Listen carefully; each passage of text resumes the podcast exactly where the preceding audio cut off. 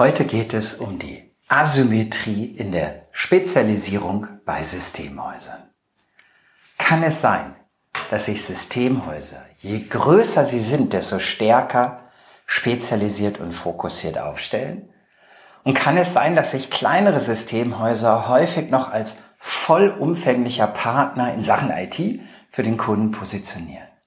Und kann es sein, dass das vom Kompetenzprofil der Unternehmen nicht eigentlich umgekehrt sein müsste? Wie komme ich auf diese Fragestellung? In diesem Jahr habe ich mit mehreren etwas größeren Systemhäusern am Thema Fokus und Spezialisierung gearbeitet. Was genau ist das Portfolio der Zukunft und wo geht die Reise hin, hieß es.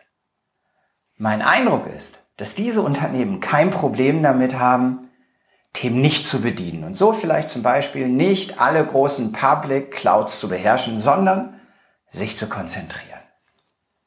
Steve Jobs soll ja auf alle Dinge, die er nicht umgesetzt hat, genauso stolz gewesen sein wie auf die angegangenen Ideen. Und wenn ich auf die Portfolien deutlich kleinerer Systemhäuser schaue, die ich auch begleiten darf, dann steht da durchaus, dass man der generelle IT-Partner für alle Themen sein möchte. Von New Work bis zu Cloud und auch Beratung. Steckt hier ein Widerspruch? Müsste es nicht andersherum sein? Wie meistens gibt es Gründe für diese Entwicklung. Größere Systemhäuser arbeiten in der Regel nicht für mehr Kunden als kleinere Wettbewerber, sondern für größere Endkunden. Und diese sourcen nicht alles bei einem Generalisten, sondern ziehen sich thematische Experten zusammen. Das das sogenannte Multi-Provider-Management.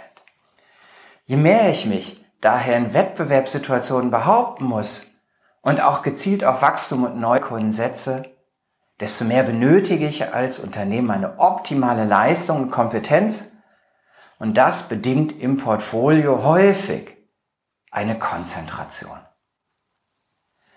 Kleinere Systemhäuser betreuen KMU in der Regel ganzheitlich. Und auch der Kunde möchte einen zentralen Ansprechpartner haben. Das führt zur Kundenkommunikation, in der man eben der beste Partner für alle IT-Fragen ist. Welches Risiko ist jetzt mit dieser Situation verbunden?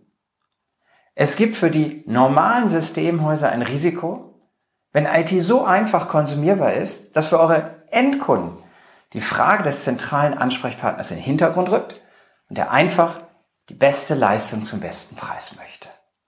In meinen Augen ist es schwer zu sagen, wann wir diese Situation haben werden, aber vermutlich wird sie eintreten.